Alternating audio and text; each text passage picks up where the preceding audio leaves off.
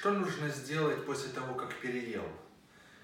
Простить себя, говорит современная психологическая наука, которая нам непонятна. Для нас, людей, которые привыкли держать себя, бороться с собой, простить себя означает распуститься окончательно, э, скатиться в пропасть.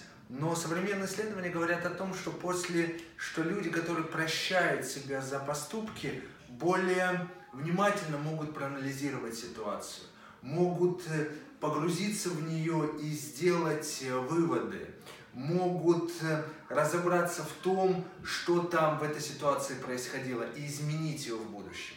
Люди же, которые ругают себя, винят себя, склонны отстраняться от этой ситуации и не делать выводы, а соответственно вновь и вновь повторяться простить себя после того, как совершил ошибку.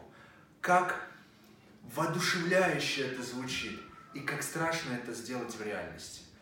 Лично для меня, э, мне помогает э, осуществлять это, практиковать этот подход.